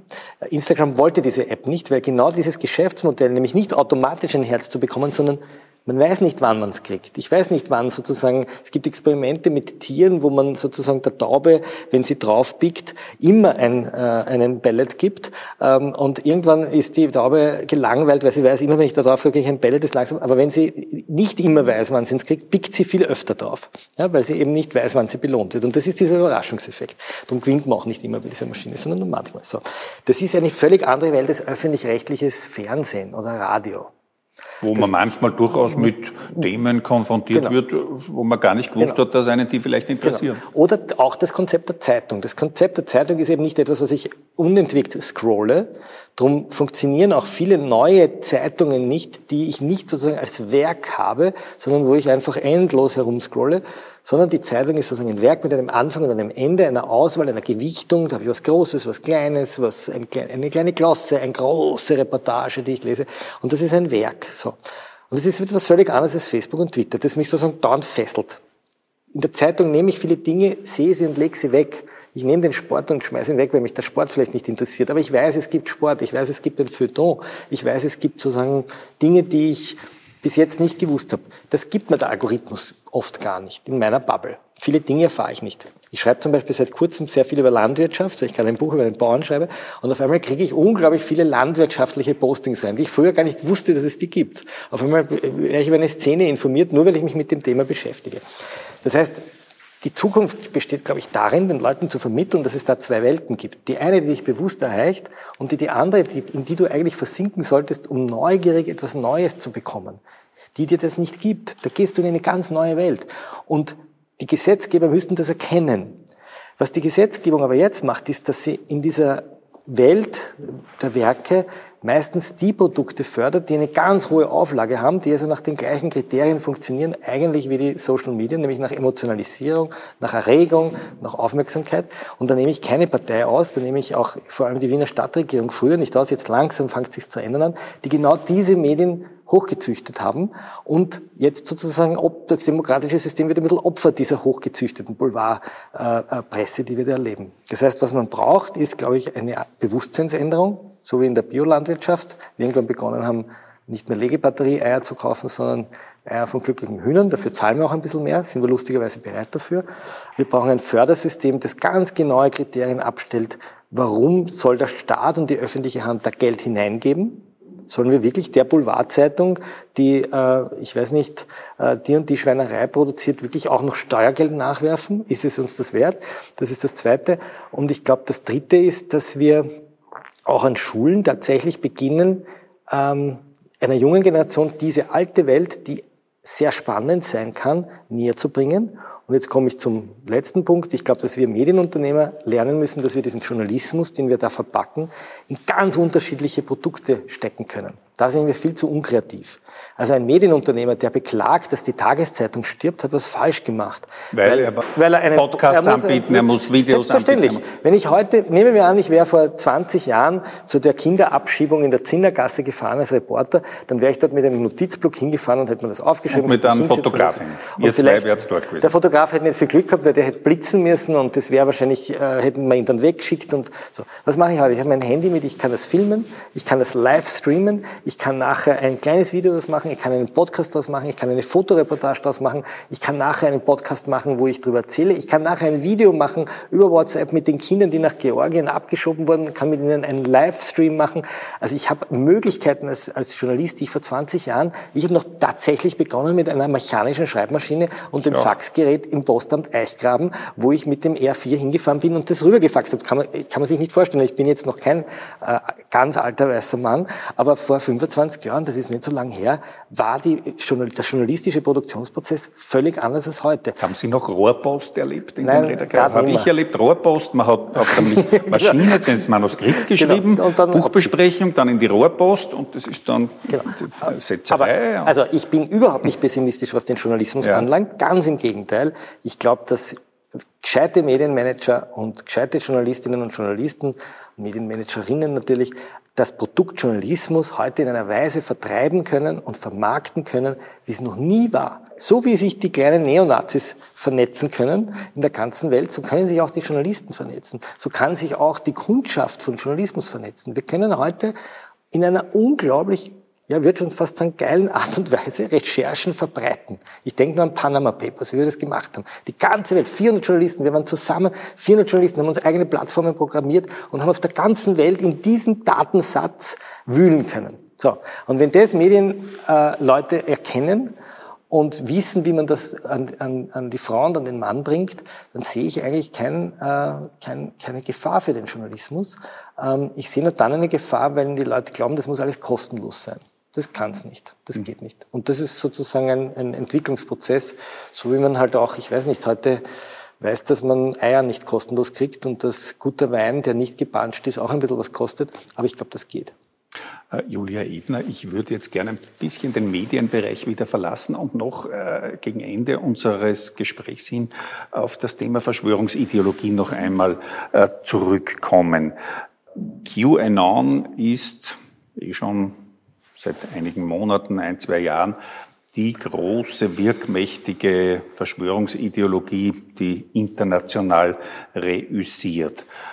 Was weiß man denn über QAnon? Ganz kurz gesagt, für die wenigen, die es noch nicht wissen, das ist die Theorie, dass es äh, mächtige Eliten gibt, äh, von den USA ausgehend, äh, die Kinder entführen, in unterirdischen Verließen gefangen nehmen, quälen, foltern, töten, diesen Kindern Blut entnehmen oder Körpersekrete entnehmen und aus, diesen, aus diesem Blut oder den Körpersekreten der Kinder einen Stoff gewinnen namens Adrenochrom, glaube ich heißt er, ein Verjüngungshormon, dass sich dann der Joe Biden oder andere Mächtige in den USA, der Soros natürlich ist immer die, dann injizieren und äh, dadurch schauen die dann so jung, jung aus und äh, das ist im Wesentlichen ein, ein wichtiger Teil dieses QAnon-Mythos. Äh, wenn ich das jetzt so erzähle, fällt es mir selber gleich auf, das ist eigentlich eins zu eins die Geschichte der, vom Andal vom Rinn oder von Ritualmorden,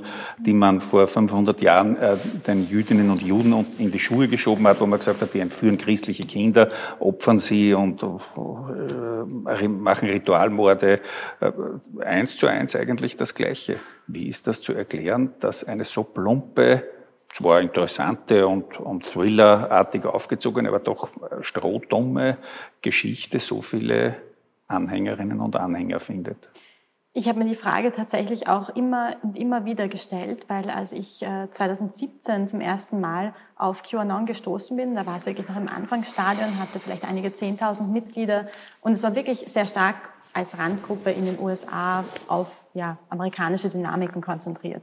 Und wie Sie gesagt haben, es verbindet jetzt mittlerweile Elemente aus unterschiedlichsten Bereichen und eigentlich Verschwörungstheorien aus, äh, aus der Vergangenheit, mischt die mit neueren Verschwörungstheorien. Auch 9-11 hat hier eine Rolle ähm, und, und auch dann äh, Verschwörungstheorien zu Corona, die jetzt eingebaut werden. Und das macht diese Masterverschwörungstheorie, wie ich sie nennen würde, äh, unglaublich interessant, weil einfach Menschen aus diesen älteren Verschwörungstheoriekanälen äh, da zusammen, sich zusammengefunden haben und jetzt die neuesten aktuellen politischen Ereignisse immer wieder einbauen und so auch an neue Zielgruppen herankommen. Und das bedeutet, dass sie in den letzten paar Jahren rasant an Mitgliedern gewonnen haben, international, weil sie, sie ja, sie, sie, sie passen dann auch jeweils diese Verschwörungstheorie noch an den lokalen Kontext an. Ein Beispiel, äh, wenn Angela Merkel oder auch, ähm, oder auch Kurz Bill Gates trifft, dann wäre das sofort ein, ein, ein, großes Thema, dass es da ja eine übergeordnete Verschwörung gibt, dass in Wirklichkeit die gesamte Politik hier äh, in, in, in dieser Verschwörung wo Sie davon sprechen, dass Bill Gates uns allen Microchips implantieren will mit den Impfungen, auch die Regierung dabei ist. Und, und Sebastian Kurz hat ja auch auffallend rosige Haut, nicht? Also könnte man ja sagen. Da, da fällt es dann noch leichter Gottes an die Willen. Ja. zu glauben. Mhm. Ja, und, aber da, und, und es finden sich sehr alte Verschwörungstheorie-Elemente, eben Elemente des Satanismus, antisemitische Elemente und so weiter, finden sich auch in dieser Verschwörungstheorie. Und es ist also ein, ein Konzept, das auch schon in der Vergangenheit erfolgreich war, das aber jetzt äh, sich so schnell verbreitet hat, auch aufgrund der Coronavirus-Pandemie. Also im, im letzten Jahr ist wirklich diese Bewegung explodiert. Es hat damit angefangen 2017, dass nur einzelne sogenannte Brotkrümel auf äh, dem Imageboard 4chan verbreitet wurden von einem anonymen Nutzer, äh, der gesagt hat, er sei Mitglied der oder ehemalige, äh, ehemaliges Mitglied der US-Sicherheitsbehörden Q und der hat das, dann diese Falschmeldungen verbreitet oder diese, diese Hinweise. Also er ist Teil des Systems gewesen und genau. der, der, der, der, geheimen Macht, aber und er, er tut jetzt ein bisschen enthüllen, was da in Wirklichkeit läuft. Das ist die Legende. Genau, und auch hier kann man wieder feststellen, dass ähm, diese dieses Netzwerk von QAnon davon gelebt hat, äh, dass sie das Ganze sehr spielerisch gestaltet haben, dass sie diese Puzzleteile zusammengefügt haben, diese Rätsel gemeinsam gelöst haben, unterschiedliche Informationen im Netz zusammengetragen haben, um dieser Verschwörungstheorie einen, ähm, einen Sinn zu geben oder eine Logik zu geben, die es natürlich nicht gab. Es gibt dann auch ganz widersprüchliche Elemente. Und ähm, ja, selbst einzelne Verschwörungstheorien innerhalb von QAnon, die sich komplett widersprechen, dass zum Beispiel Coronavirus sowohl eine Erfindung äh, von eine, eine Erfindung ist, von denen die Juden letzten Endes profitieren, also diese antisemitische Dimension, und aber auch, dass QAnon ähm, ein explizit in einem chinesischen Labor nicht, äh, äh das Virus, das Virus wurde entworfen. Ah, dass, dass, ja. dass, äh, dass Corona ein, mhm. ein Virus ist, der in einem chinesischen Labor entworfen wurde um äh, ja, also diese, diese Verschwörungstheorien, die sich eigentlich widersprechen. Und ähm, im, in den letzten Jahren ähm, hat das bedeutet, dass wir mittlerweile sehen, dass es millionenfach Anhänger gefunden hat, diese QAnon-Community, äh, und jetzt ja auch sogar bei den Wiener Anti-Corona-Protesten eine Rolle spielt. Ich weiß, Sie können die Frage nicht beantworten. Ich stelle sie Ihnen aber trotzdem. Vielleicht kommen wir auf eine Spur, äh, ohne jetzt verschwörungstheoretisch sein zu wollen. Aber wer steckt hinter QAnon? Und hinter dieser Theorie oder anders gefragt, waren das, ich sage jetzt was, drei gelangweilte Studenten, die sich gedacht haben, jetzt erfinden wir eine solche Theorie und bringen die in die Welt und schauen, was passiert. Denn war es ein Studentenjux? Ist es sozusagen aus dem, aus dem Nirgendwo, aus dem kollektiven Unbewussten der amerikanischen Subkultur einfach entstanden? Es gibt unterschiedlichste Theorien dazu und wie Sie schon sagten, es ist, es ist schwierig, ähm, da jetzt mehr als nur eine Spekulation abzugeben, aber es gibt die Theorie, dass es eigentlich ähm, nur als, als Witz begonnen hat, der aber dann ähm, ja, eine rasante Ausbreitung erfahren hat und, und tatsächlich dazu führt, geführt hat, dass wir jetzt sogar Proteste in den Straßen von QAnon erleben und, ähm, und Angriffe auf Pharmakonzerne, auf äh, demokratische Institutionen, auch bei, beim Sturm auf das Kapitol oder auf den Reichstag, hier QAnon-Sympathisanten wiederfinden. Mhm. Und das, das Ganze könnte eventuell als, als einfacher Witz oder als, als satirischer Post begonnen haben auf ähm, einer Trollplattform. Nämlich 4 war nichts anderes als eine Plattform, auf der man sich Späße erlaubt hat, auf der man Grenzen überschritten hat und Tabus gebrochen hat und einfach versucht hat, andere Menschen zu, äh, zu entertainen und, und irgendwie äh, dabei Spaß zu haben. Und mittlerweile hat das Ganze eine politische Dimension angenommen, die denke ich, die, die Menschen, die das eventuell gestartet haben, vielleicht nicht mal äh, berechnet haben. Mhm. Äh, Florian Klenk, es ist ja heute immer und überall von Storytelling die Rede. Wenn man sich diesen QAnon-Mythos unter diesen Gesichtspunkten anschaut, unter den Gesichtspunkten des Storytelling, dann muss man einfach sagen, es ist jetzt keine wahnsinnig gute, originelle Geschichte, aber es ist trotzdem eine eigentlich ganz gute Geschichte. Eine Geschichte, die unmittelbar das Angstzentrum im menschlichen Gehirn aktiviert mit äh, sensationellen Wendungen, die unvorhersehbar, äh, unvorhersehbar sind. Eine Geschichte, wo man das Gefühl hat, ja, so ein mittelguter Hollywood-Regisseur, sagen wir mal Roland Emmerich, äh, könnte das ohne weiteres sich ausgedacht haben und einen, sagen wir mal, zweitklassigen Thriller äh, über den Deep State in den USA und, und, und diese Kindermordgeschichte zu drehen. Ist das Glauben Sie, eines der Erfolgsgeheimnisse von QAnon und anderen Verschwörungsmythen von 9-11 bis zu den Chemtrails, dass es einfach Geschichten sind, die letztlich einer relativ simplen Hollywood-Dramaturgie gehorchen? Es gibt ganz klar böse, das sind, die sind einfach abgrundtief böse, werden, waren immer böse und werden immer böse sein. Äh, man weiß nicht genau, was sie machen, spannende Wendungen äh, äh, und auch das Gefühl, alles hängt mit allem zusammen, die große Verschwörung, auf einmal alles wird erklärbar, das schlechte Wetter und, und die Sozialkürzungen, man kann alles erklären mit diesen Geschichten. Sind es nicht einfach saugute Geschichten, die wesentlich einfacher reingehen gehen als die Philosophie der Gewaltenteilung von Montesquieu, die uns aber wahrscheinlich weiterbringen würde als QAnon. Ich glaube, der Harari sagt das sehr schön, wenn äh, ein paar tausend Leute eine so verrückte Geschichte ein paar Jahre glauben, dann sagen wir, das ist eine Verschwörungstheorie. Wenn äh, ein paar Milliarden Leute eine Geschichte Jahrtausende glauben, dann nennen wir es Religion. Das ist sehr provokant formuliert. Ich empfehle einmal die Lektüre der Genesis oder äh, des Alten Testaments. Das sind unglaubliche Geschichten, die da drin sind, die da Leute glauben, die sie dann aber auch noch mit einer Heiligkeit verbremen. Ich will das jetzt überhaupt, ich will jetzt sozusagen nicht religiöse Gefühle verletzen, aber es liegt sozusagen in uns drinnen, äh, uns mit Geschichten Angst zu machen, um uns auch zu beherrschen, um Dinge zu erklären also für mich ist das sozusagen, wie wir richtig gesagt haben, die Geschichte des Ritualmords, das ist nichts Neues. Bis in die 50er Jahre wurde in Kirchen noch der Ritualmord, Ritualmordlegenden ausgestellt. Ähm, das Interessante ist nur, glaube ich, dass wir vielleicht so mit dem Beginn der Aufklärung, aber auf jeden Fall nach dem Zweiten Weltkrieg geglaubt haben, dass wir jetzt in eine Phase der Aufklärung eingetreten mhm. sind, wo wir diesen Blödsinn nicht mehr glauben. Wo wir weiß nicht, nennen wir es halt Ende der Geschichte, wo wir sagen, diese ganzen Ideologien, wir sind rational handelnde Wesen, wir sind, wir, wir sind gesteuert nach Angebot und Nachfrage und wir haben sozusagen, wir wählen, wir sind demokratische Subjekte, wir informieren uns in öffentlich-rechtlichen Medien, wir wollen wissen, was wahr ist. Das Zeitalter der Wissenschaft und der Aufklärung ist sozusagen zur Hochblüte gekommen und jetzt kommen auf einmal die Leute daher und glauben den Blödsinn. Und das, wir erschrecken auf einmal. Und es glauben nicht nur irgendwelche Verrückten, sondern es glauben ganz, ganz, ganz viele Menschen, die wahlberechtigt sind. Ich habe das erste Mal so eine Ahnung gehabt, das ist jetzt vielleicht eine ganz provinzielle Geschichte. Es gab einmal die Geschichte eines österreichischen Landeshauptmanns, der in einer ähm, lustigen, völlig erlogenen Geschichte beschuldigt wurde, seine Frau in den Keller gesperrt zu haben, weil er es mit Weinkönigin treiben würde. Die Geschichte war von hinten bis vorne also falsch. Wir ahnen schon, in Vorarlberg kann es nicht spielen. Wurscht, ja. das ist wurscht. Eine absurde Geschichte, ja. die einfach nicht gestimmt hat. Und mich haben österreichische Höchstrichter des obersten Gerichtshofs, Politiker der Grünen Partei, immer gefragt, ja, wieso schreibt ihr das nicht? Wer steuert euch? Wieso kommen diese Geschichten bei euch nicht vor? Wieso, wieso unterdrückt ihr diese Wahrheit? Ich habe gesagt, das ist ein Blödsinn. Und mich, ja, woher war, wissen Sie das? Weil wir es recherchiert haben. Ah, okay. und weil es so absurd war, mhm. dass man gewusst hat, wenn die Geschichte wahr gewesen wäre, hätte es irgendeinen Nachbar gegeben, der das gefilmt hätte.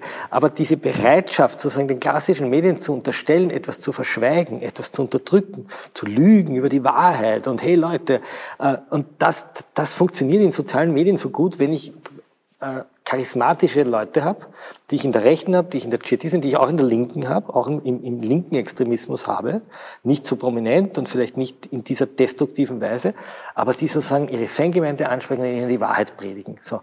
Und das ist etwas, was wir halt jetzt auf einmal sehen. Für mich die spannende Frage, die ich aber nicht beantworten kann, ist, war das in uns immer schon drinnen, dass wir so deppert waren und alles geglaubt haben?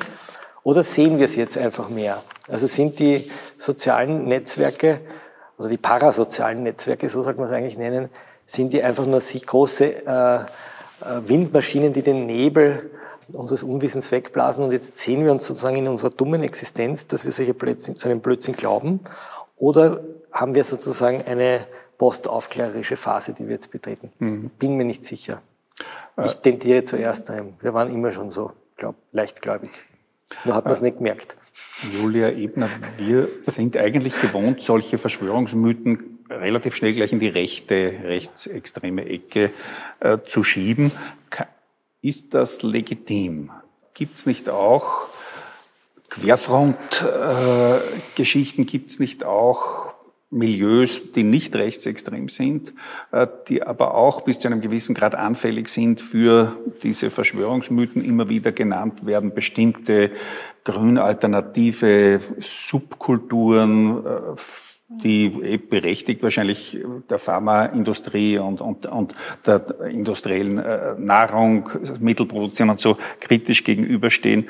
Auch linke Kapitalismuskritik ist durchaus Querfront tauglich. Also ist, sind diese Verschwörungsideologien tendenziell immer rechtsextrem oder können die auch andere politische Gruppen ansprechen und werden aber dann irgendwann rechtsextrem?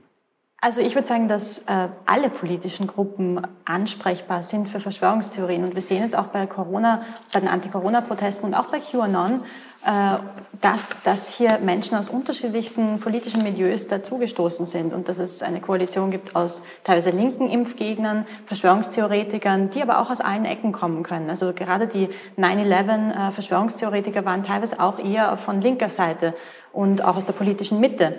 Und natürlich gibt es aber trotzdem so ein, ein Anti-Establishment-Gefühl oder ein, und ein Misstrauen in die Politik, das grundsätzlich bei den allermeisten Verschwörungstheoretikern schon von Anfang an vorhanden ist und das dann ausgenutzt wird.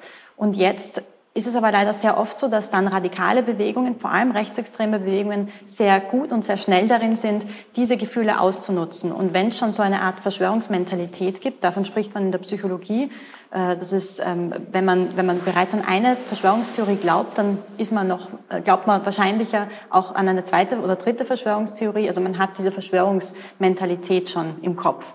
Und das nutzen Rechtsextreme für ihre Zwecke aus, die dann dem Ganzen noch eine antisemitische Komponente geben oder eine antimigranten, antimuslimische Komponente. Und äh, das bedeutet, dass jetzt auch bei den, bei den Anti-Corona-Protesten und bei QAnon immer mehr auch rechtsextremes Gedankengut einfließt. Und das ist auch die, die Gefahr. Ich denke, insgesamt ähm, gab es auch viele besorgte Bürger, die in die Straßen gegangen sind, viele Menschen, die eigentlich überhaupt nichts mit Politik davor am Hut hatten, die äh, völlig äh, unpolitisch waren, aber trotzdem begonnen haben, sich in diese Kreise zu bewegen und leider dann in dieser Informationsblase, die QAnon kreiert hat, ähm, von außen abgeschirmt waren. Äh, Florian Klenk oder eine Frage an Sie beide. Äh, jetzt geht das schon einige Jahre dahin mit diesem Boom der Verschwörungsmythen. Ich könnte mir vorstellen, das geht, funktioniert ja gut, das geht sicher noch 10, 15 Jahre so weiter. Äh, die Mythen werden, werden äh, fluid äh, ein bisschen sich ändern, aber es wird weitergehen. Aber wird es dann irgendwann nicht auch langweilig werden? Also trauen Sie sich zu prognostizieren, dass das irgendwann diese Mode, diese Konjunktur, diese Welle auch irgendwann wieder abflauen wird und äh, sich die Menschen, die dafür anfällig sind, anderen äh, Themen zuwenden werden? Oder ist das eine fromme Illusion, die ich habe? Also es gibt äh, vielleicht noch und das vorher, es gibt sehr schöne Untersuchungen über die Psychologie des Terrorismus äh, zu RAF-Zeiten. Und da hat ein Psychiater, dessen Namen mir jetzt partout nicht einfällt, aber vielleicht liefere ich noch nach dem Begriff, der hat sich nicht durchgesetzt, aber ich finde das Wort so schön, der Monoperzeptose erfunden. Das heißt, eine Einengung auf ein Erklärbild. Dass die RAF Leute gehabt Zum Beispiel, haben. Ja. Also mhm. es ist auch kein Zufall, das wird wahrscheinlich der, der Peter Neumann besser wissen, dass sehr viele Terrorzellen Brüderpaare sind oder kleine Familien sind, kleine Einheiten sind, die sich sozusagen auch abschotten und einigeln können ähm, diese Monoperzeptose, also dass ich sozusagen nur mehr eindimensional etwas aufnehme, ist jetzt sozusagen eine Vorform einer Radikalisierung, indem ich einfach die Welt nur mehr in meiner Ideologie deute. Und da sind wir sozusagen in einem Phänomen dieser, dieser Echokammern, dass ich ständig drin bestärkt werde. Wenn ich jetzt eine, äh, weiß nicht, ein radikaler Tierschützer bin, dann kriege ich ich finde es immer ganz schön, so rund um Silvester, äh, würde, würde heute jemand irgendwie noch im Internet posten, dass er eine Silvesterrakete aufsteckt, dann kriegt er sozusagen sofort einen Shitstorm, weil ganz viele Leute sich ganz, ganz, ganz äh, äh, eingeengt haben, dass das praktisch der, der Tiermord par excellence ist. Es gibt nichts Schlimmeres.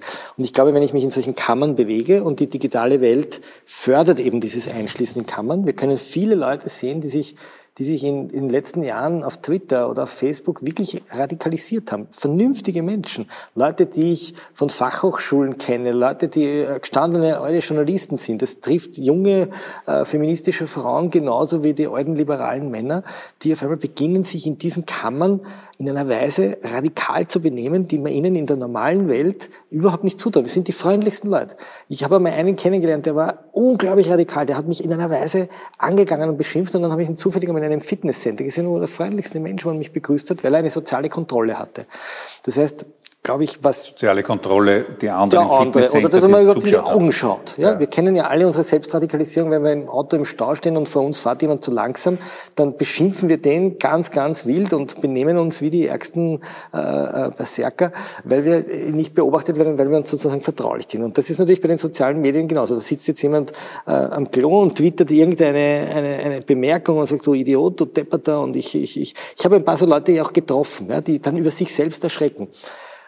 Dieses Phänomen, dass der Mensch, wenn er nicht der sozialen Kontrolle anderer unterliegt, nicht in der eigenen Bubble ist, nicht in der Gefolgschaft ist, nicht in denen, die ihn dauernd äh, applaudieren, dann wird der Mensch eine, kann der Mensch eine furchtbar radikale Erscheinung werden. Und das ist, glaube ich, in uns eingeboren. Dann sind wir sozusagen Anführer eines Rudels. Wird ganz archaisch. Ja, dann, dann, dann, dann ziehen wir irgendwo hin und niemand stellt sich in uns im Weg. Und ich glaube, das wird die große, das wird es immer geben. Daher werden wir auch immer wieder sozusagen erliegen so monoperzeptosen, also sozusagen eindimensionalen Weltbildern, die den Verschwörungstheoretikern natürlich gleichkommen, weil da gibt es keine andere Wahrheit. Das hat auch was mit autoritärem Gedankengut zu tun. Das trifft die Linken genauso wie die Rechten äh, und die Religiösen genauso wie die Ultrasäkularisten. Da sind wir alle nicht davor gefährdet. Die Kunst wird sein, in den sozialen, in den parasozialen Netzwerken diese Echokammern zu durchbrechen, vielleicht auch einmal automatisiert, mhm. zu sagen, du kannst nicht Leute wegblocken, die dir widersprechen. Du musst sie zumindest irgendwie das Rauschen wahrnehmen. Das passiert ja jetzt langsam mit diesen Schleiern, die man über Fake News drüber legt. Man sagt, hey, da hat der andere überprüft, hör dir das an. Ich glaube, dass man sich, wenn, wenn man soziale Netzwerke anschaut, eigentlich anschauen müsste, wie das Wikipedia macht. Wikipedia ist eigentlich das beste soziale Netzwerk, das wir haben. Das funktioniert. Da wird vorn sozusagen versucht, sowas wie Wahrheit äh, zu rekonstruieren, aber es gibt eine Hinterbühne, in der gestritten wird, in der mhm. Argumente offengelegt werden, in der Quellen. Die Administratoren ja. und so, das, Ihnen, die das genau, managen. Es gibt sozusagen Leute, die haben eine gewisse, eine gewisse Autorität, aber es können eigentlich alle daran mitarbeiten und in Summe haben wir da eine Welt runtergeschaffen, nämlich eine globale Enzyklopädie. Das müsste sich eigentlich Mark Zuckerberg anschauen. Das Problem ist nur, dass es nicht emotionalisiert. Kein Mensch teilt auf Twitter einen Wikipedia-Beitrag, ja, weil der setzt mich sozusagen nicht in diese Glücksspielhormone, die ich brauche, um auf sozialen... Das ist aber eine gute Anregung. Ich glaube, das mache ich morgen. Äh, Julia Ebner, ich würde Sie zum Schluss fragen, das klingt eher pessimistisch, äh, mhm. so halb pessimistisch. Der, der, alte Adam wird immer der alte Adam bleiben. Äh, wenn er nicht eingreift werden, wird, ja. wird das alles weitergehen. Aber vielleicht kann man, was, kann man doch was machen. Das ist Florian. Ich bin eigentlich optimistisch. Ich bin optimistisch. Ich glaube, dass wir uns entdecken, wir müssen uns erkennen und wir haben Mechanismen. Mechanismen und, und, Techniken, ja. mit denen wir das in den genau. Griff bekommen. Wie würden Sie das sehen? Sie haben sich jetzt einige Jahre doch mit dem Thema beschäftigt. Äh, glauben Sie, dass wir aus dieser äh, Spirale irgendwann rauskommen und werden Sie sich ein ganzes Wissenschaftlerinnenleben lang mit dieser Thematik beschäftigen oder ist vielleicht auch denkbar, dass Sie irgendwann ganz andere Dinge erforschen werden? Das ist absolut denkbar. Also ich, äh, ich, ich denke schon, dass das Thema Radikalisierung uns weiterhin beschäftigen wird. Es wird ganz neue Arten von Radikalisierung geben äh, gerade auch zu, zu ganz anderen Themen, vielleicht auch eine Radikalisierung gegen Tech-Firmen, eine Radikalisierung, äh, die eher auf die, auf die Umwelt bezogen ist und, äh, und zu Themen, die, die vielleicht auch, ähm, auch teilweise auch positive radikale Bewegungen hervorbringen können, die tatsächlich ähm, die Welt zum Guten verändern wollen, nicht gegen Minderheiten hetzen, sondern eher an einem globalen gemeinsamen Problem, also einen gemeinsamen Gegner eher in, in zum Beispiel ähm, ja, gerade zum Thema Klimawandel ein, eine, also das gemeinsame Herausforderung wahrnehmen. Und hier sehe ich auch Radikalisierung als eventuell auch etwas Positives an und wo auch die sozialen Netzwerke äh, einen positiven Effekt haben können. Gerade auch bei der Fridays for Future Bewegung hat das natürlich dazu geführt, mhm. dass wir Absolut. das überhaupt ähm, global organisieren konnten. Aber äh, kurzfristig bin ich eher pessimistisch, vor allem weil wir noch am Beginn äh, der der Coronavirus-Gesundheitskrise nachgelagerten Wirtschaftskrise stehen. Und das bedeutet, dass Extremisten jeder Art hier noch viel mehr diese Ängste vor sozialem Abstieg, vor Wettkampf, vor einem Wettbewerb, in dem man eventuell mit Migranten um Jobs äh, im Wettkampf steht und das alles ausnutzen können, diese, diese Themen und diese Frustrationen. Und auch das, was Florian Klenk angesprochen hat, die, diese Echokammern-Effekte, auch das bewirken, dass wir als Individuen teilweise mit Gruppen verschmelzen. dass nämlich die sozialen Netzwerke eigentlich nicht uns, uns nur verbunden haben im Positiven international, sondern auch dazu geführt haben, dass wir teilweise unsere Identität komplett abwerfen und, äh, und uns nur noch über ein Thema definieren, über das Weißsein, also unsere Rasse oder unsere Religion ähm, oder unsere, unsere ethnische Zugehörigkeit. Und das macht uns auch tendenziell viel radikaler und äh, gibt es auch äh, in der Forschung Anzeichen dafür, dass man auch dann viel eher dazu gewillt ist, äh, sich auch äh, für die gesamte Gruppe zu opfern und, und leider auch zu Gewalt zu greifen. Äh, es ist alles sehr unübersichtlich, es ist alles sehr schwierig, es geht drunter und drüber in der Welt der Medien und der neuen Medien. Äh, ich glaube, wir sind uns dennoch einig, es wird nicht ganz einfach sein, aber mittelfristig und à la longue eine demokratische Medienlandschaft ist machbar. Man muss sie nur wollen und man muss sie dann einfach nur realisieren, so schwierig das auch sein mag. Sie hörten Günter Keindelsdorfer in einer Wiener Vorlesung zu den neuen Rechtsradikalen mit der Extremismusforscherin Julia Ebner und Falter-Chefredakteur Florian Klenk. Ich bedanke mich bei der Gemeinde Wien, die die Wiener Vorlesungen organisiert, für die Zusammenarbeit. Ich verabschiede mich von allen, die uns auf UKW hören im Freirad Tirol und auf Radio Agora in Kärnten. Ungewöhnliche Zugänge zu aktuellen Themen gibt es im Falter, jede Woche. Ein Abonnement des Falter ist daher eine kluge Entscheidung. Ein Falter-Abo können Sie im Internet bestellen über die Adresse abo.falter.at. Ursula Winterauer hat die Signation gestaltet, Anna Goldenberg betreut die Audiotechnik im Falter. Ich verabschiede mich bis zur nächsten Folge.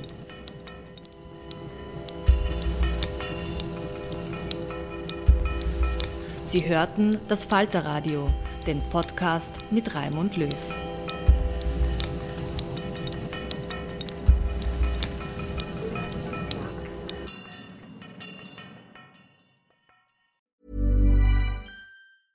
Hey, it's Paige DeSorbo from Giggly Squad. High quality fashion without the price tag. Say hello to Quince.